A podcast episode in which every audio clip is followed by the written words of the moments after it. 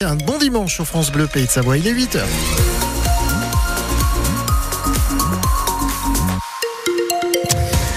8h sur France Bleu, Pays de Savoie, place à l'info avec Margot Longeroche. Serge, c'est toujours très tranquille sur la route. Ah oui, euh, tranquille, vraiment pas de souci à vous signaler. Côté météo, on a le nouveau bulletin qui vient d'arriver. On aura une journée bien ensoleillée, mais le temps va se gâter de plus en plus avec l'annonce d'une perturbation en fin de soirée en- pour la nuit prochaine avec même des flocons aux alentours de 1000 mètres d'altitude. On en reparle à la fin des infos.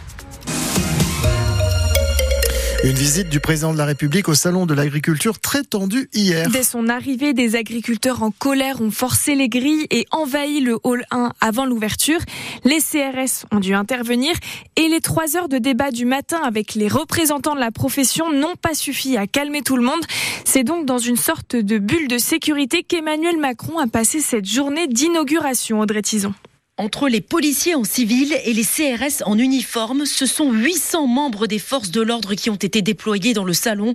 De quoi tenir à bonne distance le groupe d'agriculteurs en colère qui continuait à huer et à lancer des cris Macron démission. C'est donc dans cette bulle et dans une ambiance cordiale que le président a pu échanger avec des éleveurs et des représentants de la filière pêche. L'Élysée a même regroupé plusieurs rendez-vous lors d'un même déjeuner à huis clos afin d'éviter trop de déplacements. Emmanuel Macron désigne sans le nommer le responsable présumé des débordements, la coordination rurale, seul syndicat qui n'a pas clairement demandé à ses troupes de se calmer après les trois heures de débat du matin. Derrière ce syndicat, le président en est sûr, c'est le Rassemblement national qui attise les colères dans une démarche politicienne.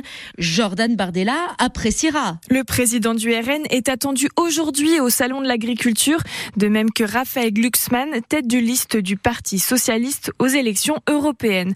De son côté, Emmanuel Macron a annoncé un plan trésorerie d'urgence pour les exploitations les plus en difficulté et la mise en place de prix planchers pour les agriculteurs.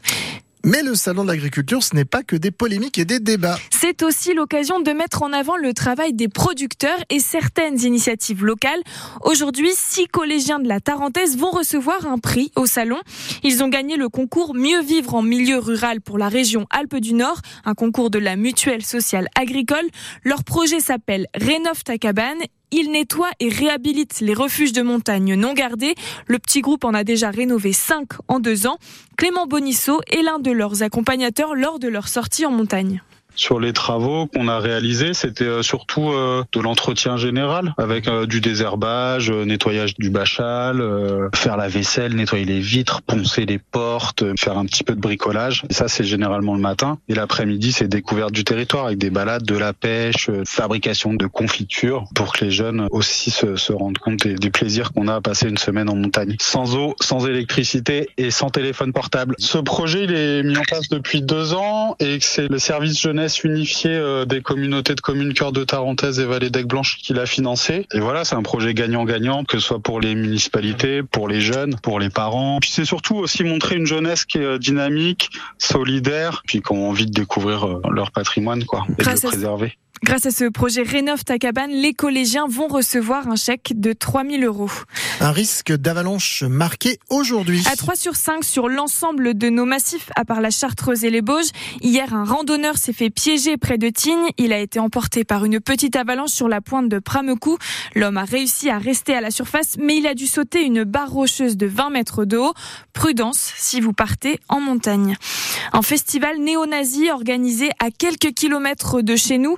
Annoncé vendredi sur les réseaux sociaux, il s'est tenu en Isère, dans la salle communale de Vézéron-Scurtin. Son maire affirme qu'elle avait été louée à un particulier pour un anniversaire. Les, les organisateurs risquent jusqu'à six mois d'emprisonnement et les participants une amende de quelques centaines d'euros. Et le FC lui, est en fâcheuse posture après sa défaite hier face à Saint-Etienne. Les Annéciens se sont inclinés 2 à 1 chez leurs adversaires stéphanois. Trop d'erreurs face à une équipe cinquième au classement de la Ligue 2. Les Reds n'ont pas été au bout de leurs nombreuses occasions et ont pris deux buts sur des erreurs défensives. De quoi frustrer le défenseur central du FCA, Gabi Jean.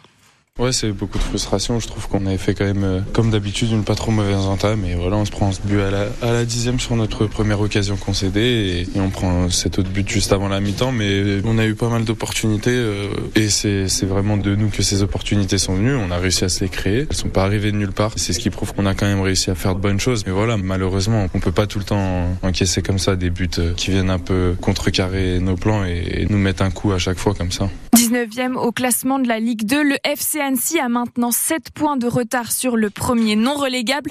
Leur prochain match, c'est samedi prochain à domicile face à Quevilly, Rouen Métropole. En handball, décidément, l'histoire se répète pour la team Chambé. Ça faisait 5 ans que les Savoyards n'avaient pas gagné à Saint-Raphaël et cette fois encore, c'est raté. La team Chambé perd 34 à 33 face à l'autre équipe et met ainsi fin à une belle série de 5 victoires. Nos handballeurs sont désormais mais huitième au classement de la Star League. Côté ski alpin, le Super G féminin de Val d'Ifrassa a été annulé hier matin à cause de trop fortes chutes de neige. Qu'à cela ne tienne, on remet ça aujourd'hui avec un autre Super G prévu à 11h. Chez les hommes, le Suisse Marco Odermatt est désormais assuré de remporter le gros globe de cristal. Il s'est imposé hier d'un centième de seconde sur le géant à Palisades-Tao aux États-Unis. Le premier français au classement, c'est Thibaut Favreau. Il finit 18e.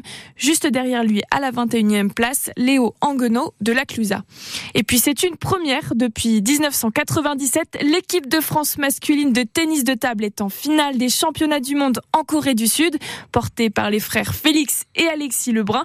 Le match est à midi heure française face à la Chine.